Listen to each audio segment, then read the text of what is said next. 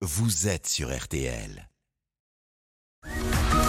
RTL Matin le week-end. Alexandre de Saint-Aignan. Bon réveil, il est 8h23. RTL,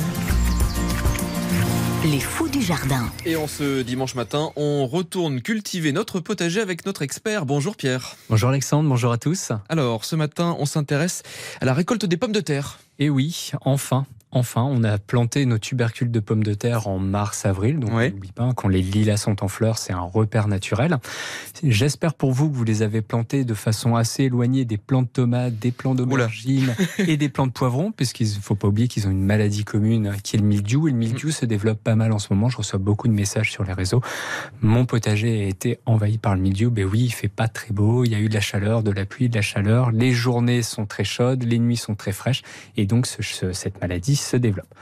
Malgré tout, on va pouvoir quand même récolter nos pommes de terre. Alors, si vos pommes de terre et le feuillage ont été contaminés par le mildiou, vous pouvez quand même récupérer vos tubercules de pommes de terre. Elles vont pas être contaminées et vous pouvez les consommer, bien entendu. Les pommes de terre, on va récupérer les tubercules 80 jours à 120 jours après les avoir mis en pleine terre. Donc, au plus on les récolte rapidement, au moins on va pouvoir les conserver longtemps au fil de la saison pour pouvoir manger des pommes de terre cet hiver ou même encore jusqu'au début du printemps prochain.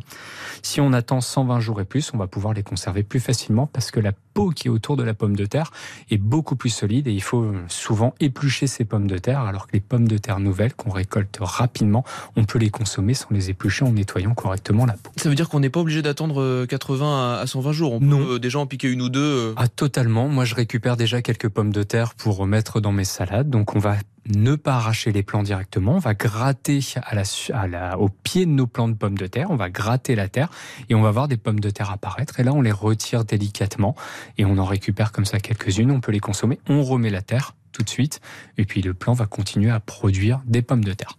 Si vous voulez récolter des pommes de terre pour les conserver, pour en Oui. profiter cet été ou à Noël, faire un petit repas euh, à base de pommes de terre, pour C'est la pomme de terre un peu plus classique, c'est pas la pomme de terre nouvelle. c'est la pomme de terre classique, tout à fait. Donc là, on va attendre vraiment au maximum, donc 120 jours, voire plus, que le feuillage finalement commence à jaunir, commence à sécher totalement. Donc les plants vont, vont tomber, ils vont plus être droits directement sur terre, ils vont retomber, ils vont jaunir.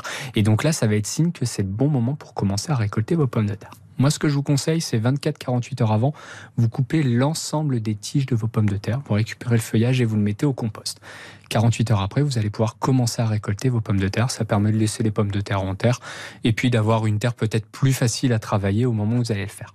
On fait ça par jour de beau temps pour pouvoir faire sécher nos pommes de terre au soleil. On fait ça si possible le matin. Donc on va utiliser soit nos mains, soit une grelinette pour ou une fourche bêche pour pouvoir retourner la terre en essayant de ne pas mettre des coups dans nos pommes de terre. Si on met des coups, on va pas pouvoir conserver nos pommes de terre. On retourne la terre, on prend nos pommes de terre, on retire la terre s'il y a un peu trop de terre sans les laver, hein, vraiment avec les mains rapidement, et on les expose au contact du soleil, donc sur notre herbe, sur notre potager directement. On pose nos pommes de terre pour qu'elles puissent prendre le soleil la journée. Au milieu de la journée, vers midi, 13h, vous allez retourner vos pommes de terre avec un mouvement de main pour ben, évidemment que la partie du dessous sèche aussi assez rapidement. Une fin de journée, vous les récupérez, vous retirez toute la terre, elle va partir assez facilement. Et là, il vous reste plus qu'à les stocker dans des cagettes. Donc vous prenez des cagettes en bois. Alors certaines personnes font ça aussi dans des boîtes d'œufs alvéolées, mais je trouve qu'il en faut beaucoup. Vous prenez des cagettes en bois, vous mettez un fond de paille, un fond de foin, euh, et vous placez vos pommes de terre directement. Vous écartez toutes les pommes de terre abîmées, les pommes de terre qui, ont, qui, ont, qui sont à moitié grignotées, les pommes de terre qui sont un peu vertes. On peut les manger quand même. Vous pouvez les manger, vous les mettez de côté, vous allez les consommer rapidement, mais on évite de les mettre dans notre cagette, sinon elles vont moisir, elles vont contaminer les autres pommes de terre, donc ça fera un mauvais stockage. Vous placez toutes ces pommes de terre et ensuite vous placez votre cagette, si possible, dans une pièce. Alors à l'abri des rayons directs du soleil, sinon elles vont germer. Oui. Moins Ça de peut être 10 degrés. Et ça peut être impressionnant par de longues tiges. Dans une pièce en dessous des 10 degrés, dans le noir, et une pièce aérée, il faut peu d'humidité parce que humidité plus un peu de chaleur euh, et au-dessus des 10 degrés avec de la lumière, les pommes de terre vont germer, vous n'arrivez pas à les consommer. Et pendant cette période de conservation, il ne faut pas hésiter à aller voir vos cagettes au moment de récupérer quelques pommes de terre. Si vous voyez des pommes de terre abîmées, vous les récupérez pour les consommer et vous les écartez rapidement, sinon ça va contaminer le reste. Et on fait attention aux ravageurs, aux souris, aux rats qui vont venir potentiellement manger les pommes de terre. Donc là, petite astuce, vous pouvez mettre, là c'est en ce moment, on récolte de la lavande. Vous mettez des bouquets de lavande au milieu de vos pommes de terre et comme ça c'est parfait, ça fera repousser les souris et les rats. Comme ça, les rats et les souris se disent euh, non merci, je n'y vais pas grâce au bouquet de lavande.